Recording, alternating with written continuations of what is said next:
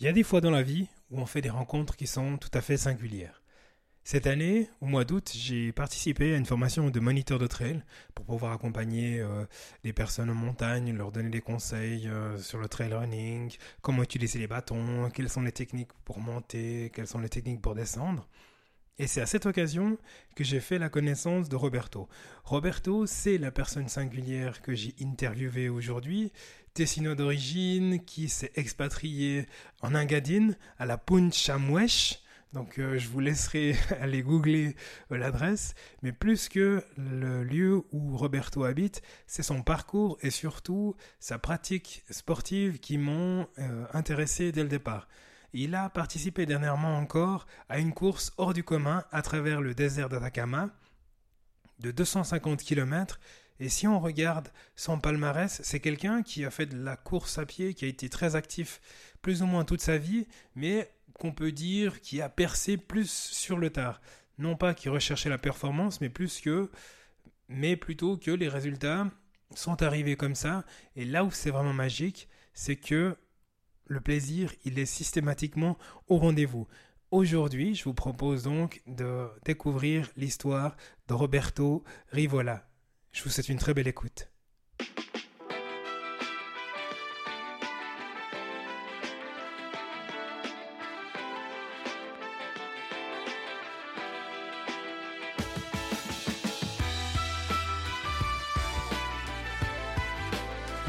Bienvenue dans le podcast Au-delà du mur le podcast destiné aux coureurs amateurs. Je suis Hugo Cabral.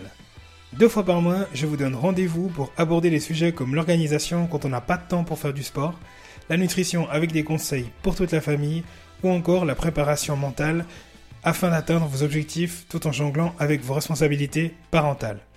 Restez à l'écoute pour des conseils pratiques et des interviews inspirantes pour vous aider à construire votre propre champion.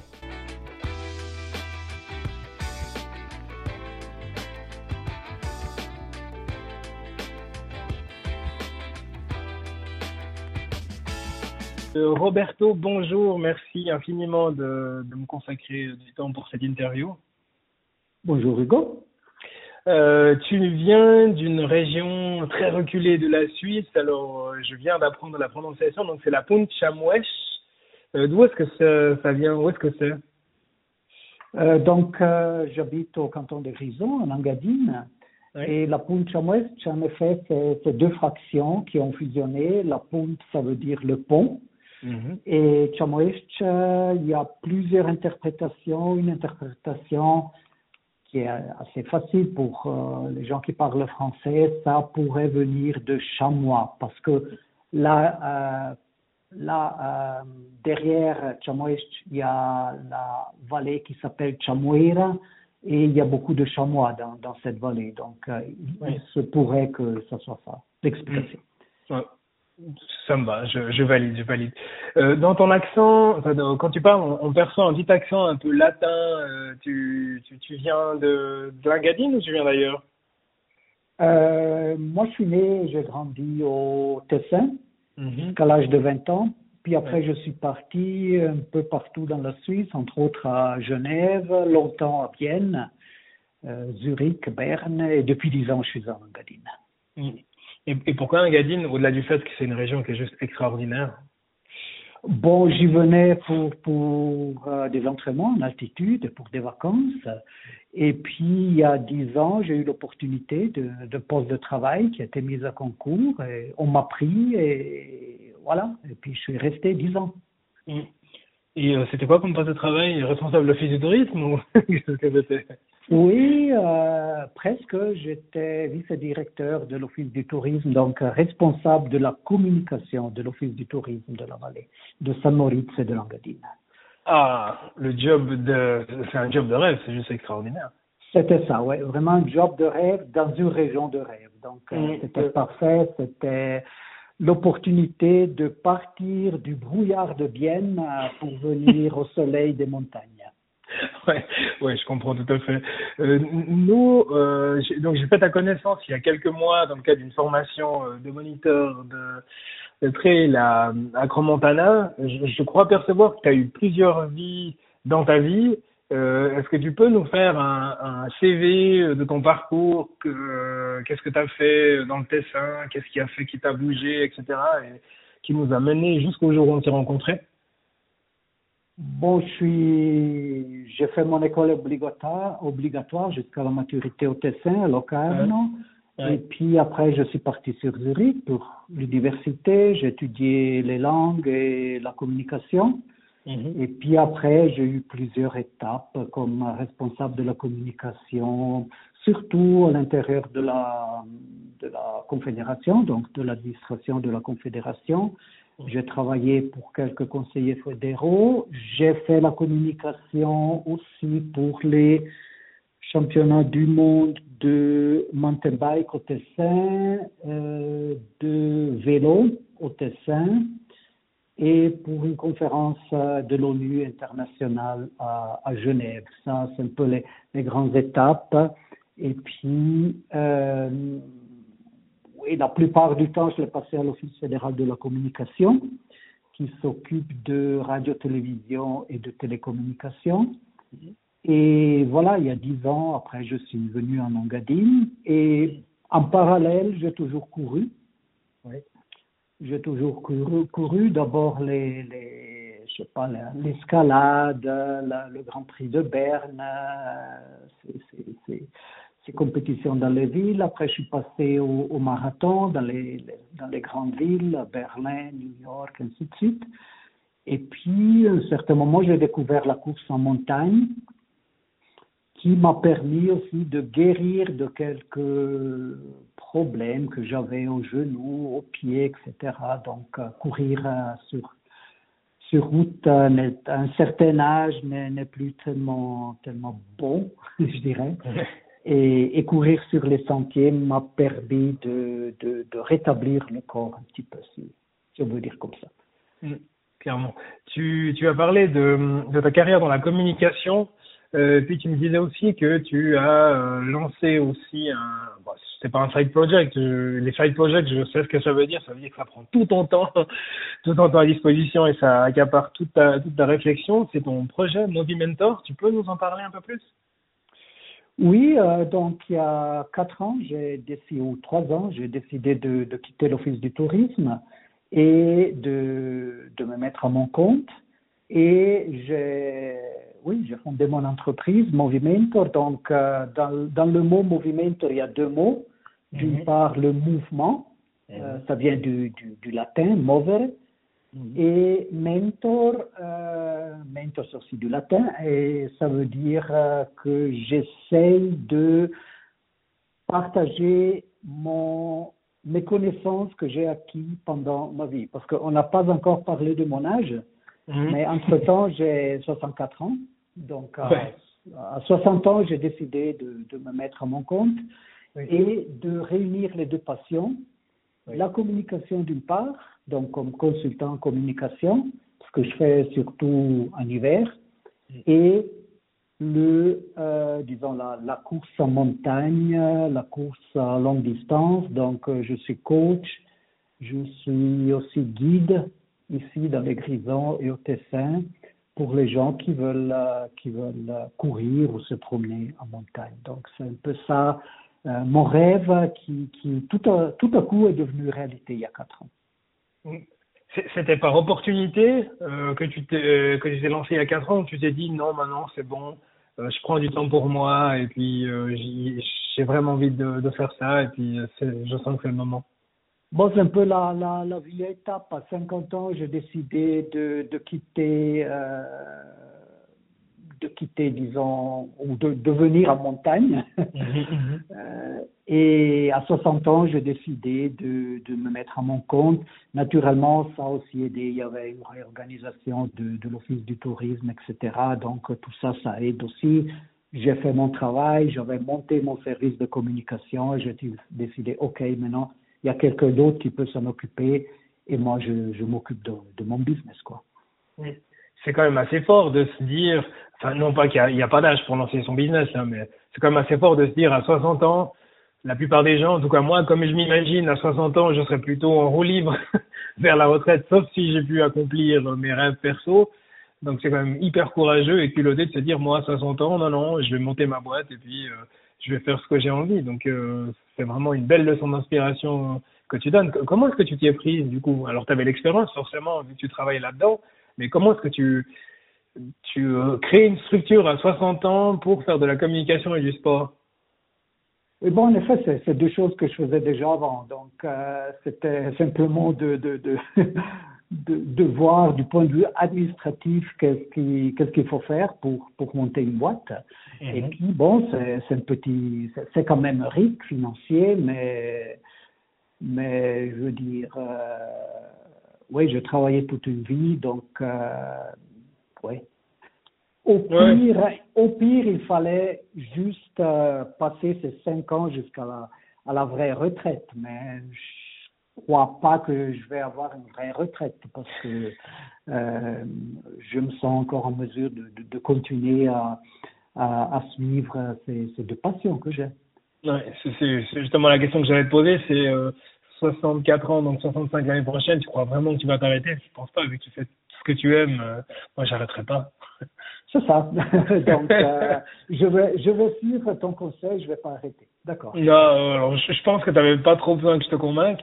Euh, quand on regarde ton palmarès, il est, enfin ton palmarès en, termes d'athlète, il est quand même euh, extrêmement impressionnant. Est-ce que euh, tu as décidé de te lancer dans la compétition sur le tard ou est-ce que tu as toujours eu des certaines prédispositions à la performance?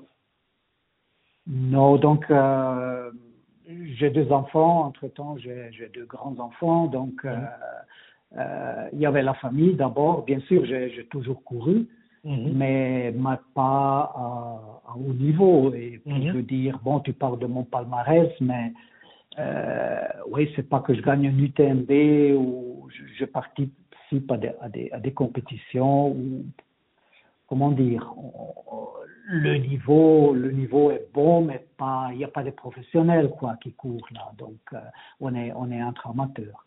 Bien que je viens de faire une compétition où un professionnel a gagné, mais c'est un peu l'exception. Voilà. Voilà. Enfin, il faut pas il faut pas dénigrer quand même tes performances. Alors ok, peut-être que le plateau il n'est pas constitué des meilleurs du monde, mais si on regarde, alors c'est beaucoup de courses de montagne effectivement, mais il y a aussi, enfin, j'ai l'impression que tu recherches les environnements extrêmement hostiles parce qu'il y a beaucoup de désert. Mhm. Et puis, c'est vraiment des très longues distances, donc 250 km. Euh, c'est la plus grande distance, je crois, ça que tu as parcouru. Hein. Oui, euh, 250 km en étape, ouais. Mhm. Ça, mhm. ouais. Euh, en six étapes. Euh, c'est un peu ma spécialité. C'est, mais je dirais pas c'est, c'est des environnements hostiles, mais c'est des environnements que, ouais, euh, qu'on ne voit pas tous les jours. Donc pour moi, c'est une façon de voyager, de, de, de, de passer mes vacances, mhm. de voyager et d'arriver à des endroits où tu n'arrives pas avec un bus, tu n'arrives pas avec un jeep, mhm. parfois tu n'arrives même pas avec un chameau, mais tu arrives à pied à ces endroits-là. Et, et, je fais des photos, les gens sont toujours surpris quand je dis que par étape ou par jour, je prends entre 50 et 100 photos. Et, oui, c'est une façon de, de, découvrir le monde pour moi. C'est vrai, c'est une, une, super approche, clairement. Et tu euh, il y, a aussi cette volonté de, de partager qu'on ressent chez toi. Euh, alors d'une part, euh, dans le cadre de la formation que tu as dispensée justement à laquelle j'ai participé, dans le cadre de Suisse Olympique, mais il y a aussi, tu organises également des camps et puis des workshops. C'est quoi un peu l'idée? Comment ça se passe? Oui, c'est l'idée de, de, de, de, faire passer mes connaissances, comme, comme je disais tout à l'heure. Avec, euh, avec Corona, avec le Covid, j'ai eu beaucoup de gens qui étaient ici en montagne, mhm. euh, qui travaillaient même euh, depuis, depuis la chambre d'hôtel ou, ou mhm. l'appartement, mhm. et qui voulaient approcher la, la, course à pied en montagne. C'était des, des, des, gens qui couraient déjà chez eux, à, je sais pas, disons, à Fribourg, à Zurich, à Berne, mais qui ne connaissaient pas la course en montagne. Alors là, j'ai commencé à donner, euh, à donner des leçons privées, à leur expliquer, en effet, comment courir euh, en montée, comment courir en descente, qu'est-ce qu'il faut avoir comme équipement, et ainsi de suite. Et, je les ai portés aussi sur des parcours de, de compétition qu'on a ici, de course en montagne, qu'on a ici euh, en Engadine. Et puis là, j'ai vu que c'est vraiment une niche, une niche très intéressante pour euh, justement pour faire passer mes connaissances et pour partager, pour partager la découverte de, de la nature. Donc, si tu veux, entre-temps, moi, moi, je, je, je n'entraîne plus des, des, professionnels ou des gens, disons, des gens avec des ambitions, Mhm. mais surtout des gens qui veulent, qui veulent euh, bouger dans la nature et qui veulent euh, aussi être sûrs de la nature, donc euh, sans avoir des dangers. C'est alors là où je, les guide, je passe des journées avec ces gens-là. C'est un peu ça, c'est un peu ça la nouvelle approche que j'ai que j'ai depuis depuis Covid, de presque prendre par main des personnes et, leur montrer qu'est-ce que c'est que courir en montagne. Mm. Et puis, euh, si on prend le, le côté Swiss Olympics, alors j'imagine que quand tu travailles à Berne, tu connais du monde. Donc c'est peut-être à travers ça, euh, enfin à travers le fait d'être à Berne, voire Vienne, qui est pas trop loin de, de, de Macolin, que tu as fait la connaissance des gens de Swiss Olympics. Mais euh, d'où est-ce que c'est venu euh, cette, ce partnership entre guillemets avec euh, Mm. avec Swiss Athletics? Oui, donc en effet, j'ai participé au premier cours de course en montagne et trail running organisé par Swiss Athletics. Euh, D'ailleurs, ici en, en Engadine, à Assis, à Assis Mhm. Maria. Mhm. Et j'ai vu que, j'ai appris qu'il n'y avait pas assez de- de- d'experts pour donner des cours. Alors, je me suis porté volontaire tout de suite et, et la réponse du responsable était Oh, désolé, mais à ton âge, on ne peut pas te prendre comme expert parce que je comprends, ils veulent former des gens de 25, 30 ans qui, après, pendant une trentaine d'années, peuvent donner des cours. Ah, c'est clair. Je dis Bon, d'accord, alors j'accepte ça et je suis vieux et je peux pas, je peux pas devenir expert. Et puis après, ils en ont discuté entre eux, ils ont discuté avec l'Office fédéral du sport, et puis, ouais, vu mon expérience, vu que quand même je parle plusieurs langues, donc on pouvait m'employer un petit peu partout, Oui. Euh, ils ont donné l'accord à que je me fasse euh, former comme, je me laisse former comme, euh, comme expert. Et puis voilà, depuis, depuis deux ans, je suis, je suis expert et, et c'est là qu'on s'est rencontrés d'ailleurs, ouais. Absolument, À, oui. à Montana, ouais. Ouais. Et si, si tu, tu prends, alors peut-être deux ans, c'est pas, c'est peut-être un peu court comme, comme timing, mais si on prend par exemple sur les dix dernières années, euh, comment est-ce que tu as vécu la, l'attraction, l'engouement peut-être, l'augmentation de l'intérêt vers les courses de montagne et vers les trails? Alors peut-être qu'en Engadine où la Pointe Chamouech, c'est extrêmement loin des grands circuits genre Valais, Canton de Vaud, mais j'imagine que tu as quand même remarqué qu'il y a de plus en plus de gens en montagne. Toi, comment est-ce que tu le vis?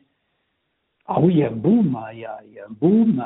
D'ailleurs, ici, au canton de Grison, on, on, on a un programme auquel je, je collabore qui s'appelle Graubünden Trail Run, donc le trail run à l'intérieur, dans, le, dans le canton de Grison, qui est soutenu par euh, l'Office du tourisme cantonal, qui est soutenu par la promotion économique du canton.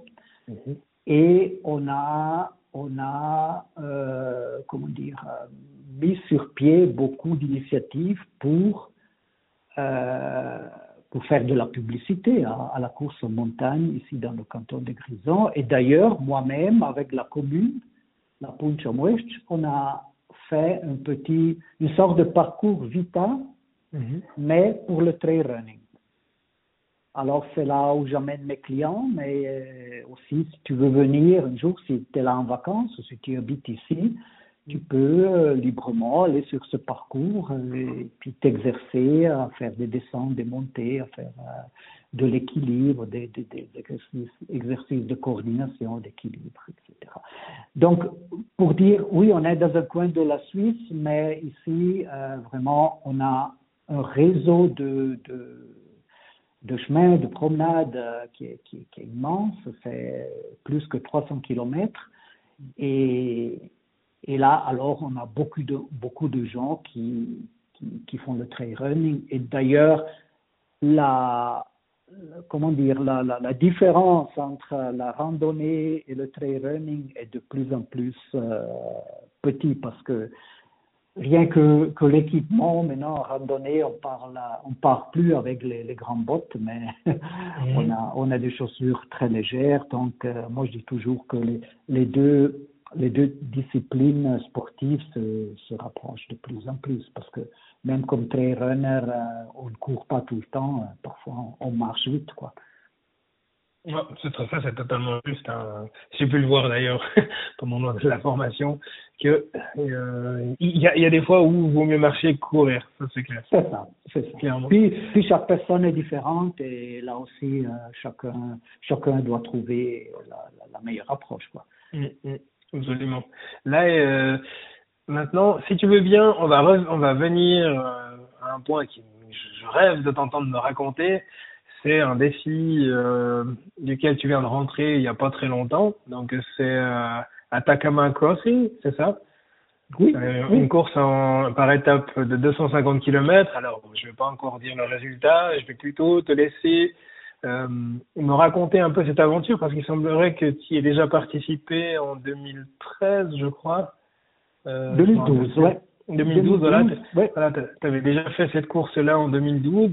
Euh, 250 km dans le désert d'Atacama, c'est déjà hyper courageux, mais en plus le faire deux fois, pourquoi, euh, pourquoi est-ce que tu t'es lancé dans ce genre de défi et qu'est-ce qui t'attire dans ce genre de défi? Donc, euh, comme tu as dit, j'ai été là-bas il, il, y a 11 ans. Euh, mmh. Là, je travaillais 100, 150%, donc c'était vraiment le vol, la course, le vol de retour, boulot. Mmh. Et, et puis pendant la course, j'ai vu vraiment les, les, les, la, la, la, le paysage était époustouflant. Vraiment, c'était fantastique. Euh, avec tous les volcans autour, 5000, 6000 mètres et toi-même tu es là à 2500, 3000 mètres et tu vois en, en, en, distance le volcan avec encore de la neige, comme ça. Je me suis dit là, je dois y revenir. Mmh. Et alors, euh, oui, maintenant, comme j'ai un peu plus de temps, euh, où je peux mieux organiser mon temps, disons comme ça, je, je suis mon chef, donc je peux mmh. décider comme partir et com, combien de temps. Euh, j'ai décidé de partir et d'y aller déjà dix jours avant mmh. et de faire un trekking. Donc, ouais. euh, j'ai eu un guide de montagne, euh, un Français d'ailleurs, ce qui m'a facilité un peu la tâche parce que ouais. je parle mieux le français que, que l'espagnol. Mm. Et euh, on, a fait, on a fait des trekking, on est monté jusqu'à 5400 mètres. Mm. Et bon, c'était ma première fois d'abord au-dessus des 4000, après au-dessus des, des 5000. Et déjà ça, c'était comme un rêve pour moi, devenu mhm. réalité. Donc, oui. la compétition était un petit peu quelque chose à part, est devenu oui. quelque chose en plus, si tu veux. Oui. Le fait de monter à plus de, de 5000 mètres, c'était déjà, déjà un très beau but atteint pour moi. Mm -hmm. Mm -hmm. Voilà, et puis la semaine d'après, il y a la compétition. Tu as dit six étapes, 250 kilomètres, euh, -hmm. en autosuffisance. Ça veut dire que tu dois porter tout toi-même dans le sac à dos oui. Donc, euh, tu as le, le, le, le, petit matelas, disons comme ça, le, sac de couchage, les vêtements de rechange et surtout la nourriture. Tu dois oui. tout porter toi-même. L'organisateur nous donne euh, les tentes, donc des tentes communes de, de six personnes le soir -hmm. et de l'eau en principe entre un litre et demi et deux litres et demi tous les 10 kilomètres. Et naturellement, après, au campement l'après-midi, le, soir. Mm. Euh, c'est un peu ça. Les étapes sont entre 40 et 80 kilomètres. Et en effet, cette année, c'était euh, 4 fois 40 à peu près, une fois, je crois que c'était 75.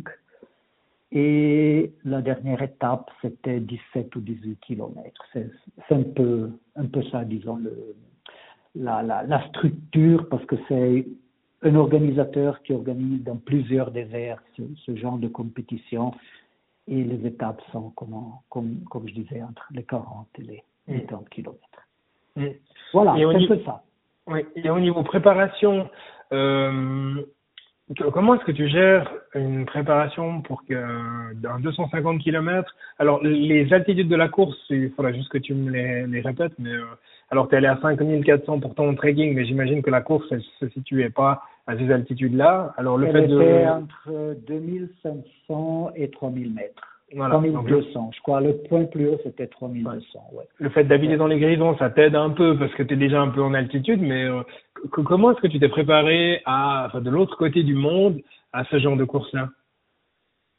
Donc, il y a plusieurs éléments là. Euh, D'abord, il y a le côté euh, sac à dos mhm. et nutrition, alimentation je dirais, ça, c'est un travail euh, à longue haleine que, que je fais depuis une douzaine d'années, de toujours perfectionner pour avoir le sac à dos le plus léger possible et avoir la, ce que je mange, qui le, rapport entre le poids et euh, les, calories euh, le plus idéal que possible. Et en plus, je veux dire, ouais, il faut aussi pouvoir le manger, pas que ce soit quelque chose que tu n'arrives pas à manger, surtout quand il fait très chaud, euh, l'estomac doit, doit, doit bien réagir.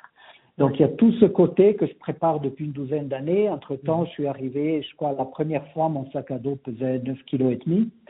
Entre-temps, cette fois-ci, il pesait 7 kg et demi. Joli.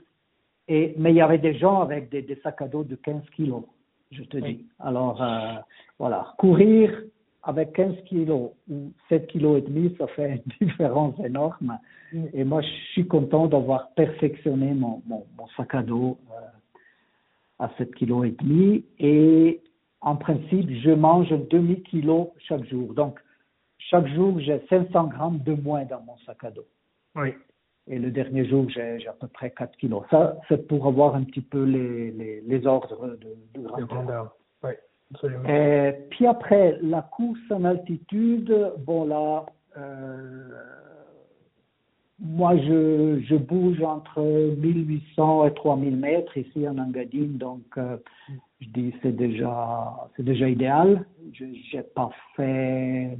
J'avais parlé aussi avec le directeur des télécabines si je pouvais dormir par exemple à Diavolezza à 3000 mètres il m'aurait mis une chambre à disposition, mais après, c'est un peu trop compliqué avec ma vie privée, j'ai renoncé. Mhm. Après, il y a la chaleur. Oui. Il faut dire qu'on a eu jusqu'à 50 degrés pendant la journée. Oui. Et là, j'ai fait beaucoup de sauna, où après les entraînements, je faisais des, des bains chauds, très chauds, à 39-40 degrés. Euh, pour euh, justement apprendre à transpirer. Parce que j'habite en altitude ici, euh, en été il fait 23-24 degrés au plus, mhm. au maximum. Donc là, je fais avec le sauna et, les bains chauds, je, je suis un peu entraîné à la, à la chaleur. Mhm. C'est un peu ça. Sinon, quand j'ai une compétition au printemps, début d'été, je cours beaucoup dans la neige, oui. qui, qui simule un petit peu le sable. Oui. Euh, mais sinon, non. Euh, là, je n'ai pas eu cette opportunité de courir dans la neige cet été. J'ai fait pas mal de traversées de rivières parce que je savais qu'il y a, qu'il y a des traversées de rivières là, dans le désert de l'Atacama.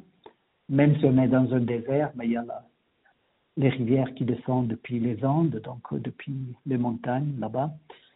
Et voilà, c'est un peu ça. Tu, essayes de faire tout ce que tu peux, mais tu peux pas faire tout à part de faire, de faire des stages d'entraînement là-bas, mais c'est un peu loin, quoi. Si, on revient, euh, tu, parlais de la première expérience où tu, il y avait les paysages à couper le souffle qui étaient magnifiques, etc. Euh, tu gardes quoi comme euh, meilleur souvenir, je dirais, s'il fallait en choisir un de cette expérience en 2023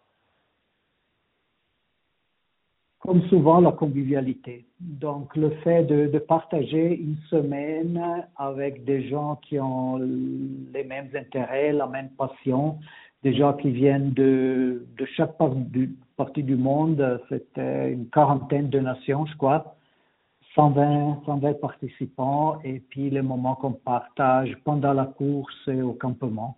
Je dirais ça, c'est quelque chose qui, qui reste, et j'ai des amis pour la vie que j'ai fait ce genre de compétition. Mm. Ça reste une des compétitions quand même un peu anonymes. 120 participants, c'est pas énorme. Donc c'est vrai que ça crée peut-être plus rapidement et plus facilement une certaine cohésion de groupe. Tout à fait. Et c'est ce que je cherche. Euh, moi, je cherche pas le marathon des sables avec 1200 participants, avec les hélicoptères, avec un hôpital euh, mhm. Sur les campements. Moi, j'essaie plutôt des choses à, mesure euh, d'hommes et de femmes, et justement où on peut avoir le contact avec avec les autres gens. Ouais. Tu as, anticipé ma question d'après, justement, j'allais dire tout ce qui était bivouac, etc. Ça fait un peu penser au marathon des sables, mais c'est vrai que c'est sans vouloir être méchant avec le, le marathon des sables, ça fait un peu plus industrie, clairement. C'est ça, oui, c'est cet aspect euh, de masse, disons comme ça, mhm. que, que, que, moi je cherche pas et je cherche plutôt le, le, le ouais, les, petites compétitions, justement, les choses, euh, aussi des choses un peu spéciales, des déserts un peu spéciaux. Euh, je veux mhm. dire, j'étais en Mongolie, j'étais, non, je vais aller en Mongolie, mais j'étais en Chine oui. Euh, dans le désert du Gobi, j'étais, j'étais justement euh, en Égypte, j'étais là en Atacama, j'étais en Islande, j'étais à Hawaï aussi, une compétition de ce genre-là. Voilà, j'ai fait un peu des choses un peu peu niche comme ça. Mhm, mhm, exactement. Et si, euh, si, si on clôture la partie Atacama Crossing, comment est-ce que ça s'est passé pour toi cette année?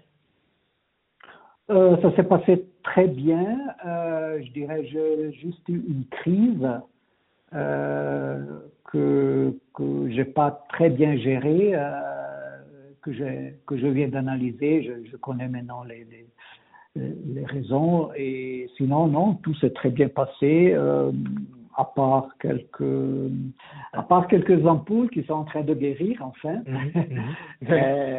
non, euh, tout, tout très bien. Aussi avec un bon classement que, que je ne m'attendais pas à mon âge, donc euh, très bien. C'était quand même quelqu'un de très modeste parce que tu as quand même remporté ta catégorie. Euh, donc, mais bravo. C'était, c'était attendu. Euh, tu, tu t'étais préparé pour gagner ou tu t'es juste préparé pour faire ta course Oui, justement, non. Euh, je, c'était pas entendu que je que, que je gagnais parce que je dis même ma catégorie d'âge, 60, 69 ans, euh, j'en ai 64, donc euh, il y avait des gens de 60 ans qui mhm.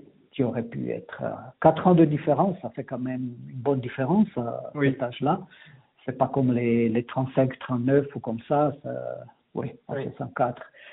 Et euh, donc, oui, j'ai eu des problèmes de, de genoux cet été à la suite d'une tombée. Euh, J'étais tombé à la, à, au Swiss Canyon, Swiss Canyon Trail, ça s'appelle, je crois, au Jura. Oui. Et justement, j'ai eu des problèmes de genoux tout l'été. Donc, non, j'ai été. Je, je, me suis rendu au Chili justement pour, pour faire une bonne compétition, pour, pour profiter des, de, de la région, des connaissances, des gens comme ça, mais sans attente euh, au niveau mm -hmm. du résultat. Ouais. Et donc, j'étais d'autant plus surpris quand quelqu'un m'a écrit après trois ou quatre jours, non, après deux jours, que, que j'avais déjà trois heures de, d'avantage euh, sur, sur, le deuxième de ma catégorie. Là, j'étais un peu. ah, donc t'as même pas appris tout de suite, en fait. C'est après, t'es arrivé, c'est après qu'on t'a dit euh, félicitations, t'as gagné. oui, parce qu'en principe, euh, en principe, j'avais pas de téléphone, j'avais rien. On a, on a juste, juste des, des, des ouais, des balises, ordinateurs là, à, à, au bivac. Mm-hmm. Et puis tu vois pas le résultat. Tu, tu peux écrire ton blog, tu peux écrire mm-hmm. ton blog, mais tu vois pas les résultats. Donc, mm-hmm. et c'est mieux comme ça.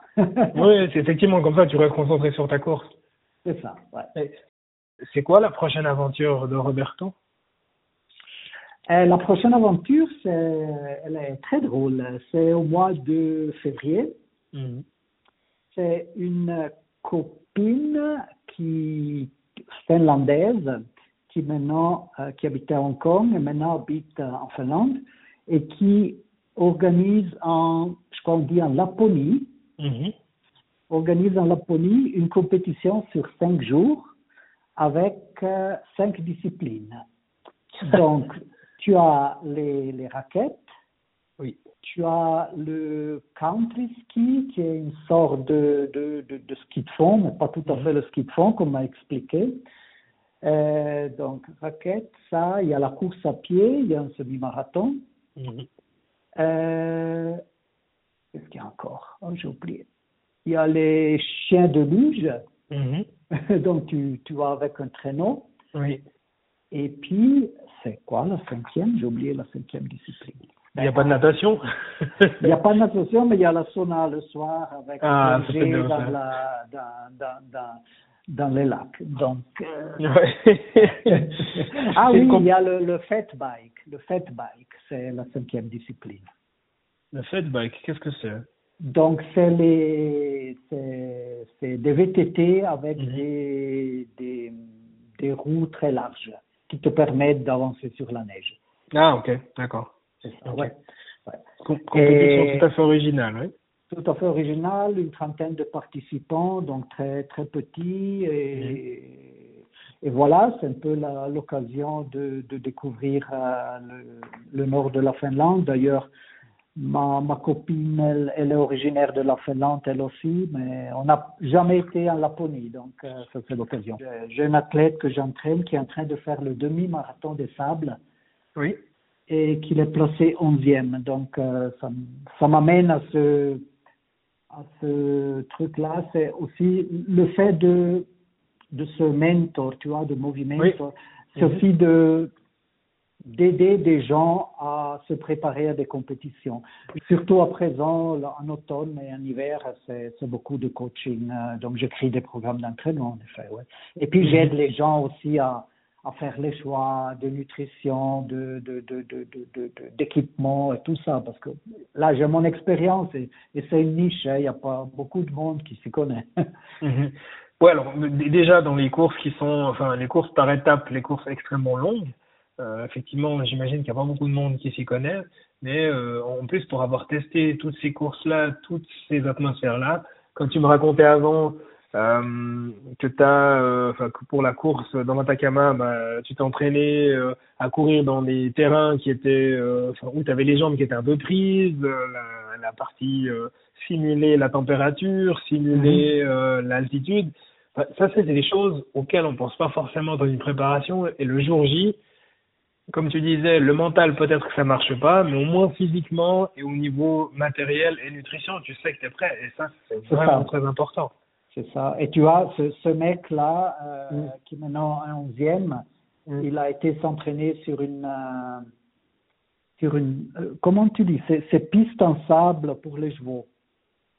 Ah ouais, ah d'accord. Mais euh, c'était où? Ça Ça existe en Suisse euh? Euh, ça existe là près de Zurich, euh, il y en a une, ouais. Et puis, parce que moi je m'entraînais, je, je, je me souviens, je m'entraînais quand j'habitais à Bienne, je m'entraînais à Macolin sur les, sur les, sur les terrains de beach volley.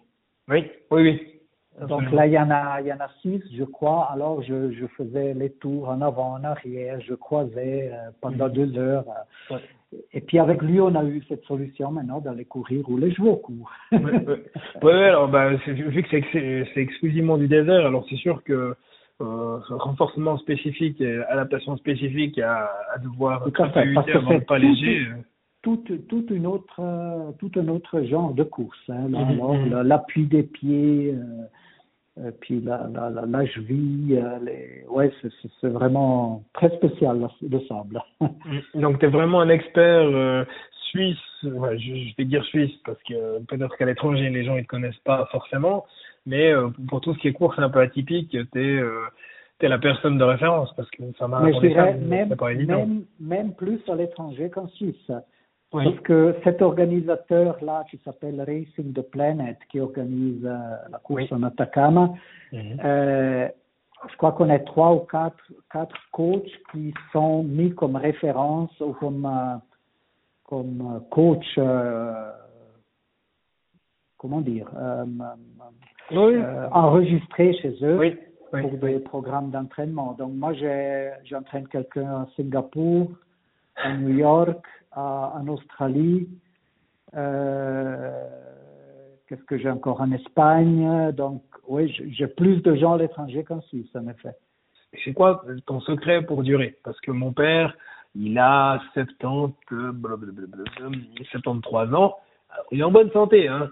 Mais euh, toi, quand on doit courir de loin, on doit courir de loin, on se dit purée, euh, moi je suis le vieux, puis là t'es jeune, quoi. Donc c'est quoi ton secret pour durer? Oui, j'ai toujours été conscient que euh, c'est vraiment important d'investir dans la, dans la santé. D'ailleurs, mon père est décédé à 70 ans. Mhm. Et parce qu'il a, il a toujours beaucoup travaillé jusqu'au mhm. jusqu'au dernier moment. Et ça, ça c'était une leçon c'était une leçon pour moi pour dire, euh, ouais, peut-être quelquefois tirer un petit peu le frein et surtout investir, investir dans la, dans la nutrition, dans, dans l'hygiène de vie, disons, disons comme ça. Ouais, ouais. c'est une belle, c'est une belle effectivement euh, leçon. Et puis, euh, moi, je pense que tout le monde a, a, a, quelque chose à tirer de ça. Donc, c'est un investissement sur nous qu'on fait, sur notre avenir, et puis notre corps nous le rendra, comme le tien te l'a rendu. Tout à fait, c'est ça, ouais, ouais. C'est bien. Je te remercie encore vraiment beaucoup, C'est génial. Ben, merci pour l'invitation, à toi. À très bientôt, Roberto. À la prochaine. Ciao, ciao.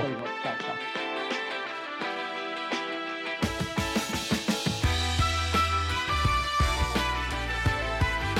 Si cet épisode vous a plu, merci de lui laisser un avis 5 étoiles et partagez-le avec vos amis et votre famille. Me laissez un commentaire c'est m'offrir l'occasion de m'améliorer pour continuer à être écouté par vous.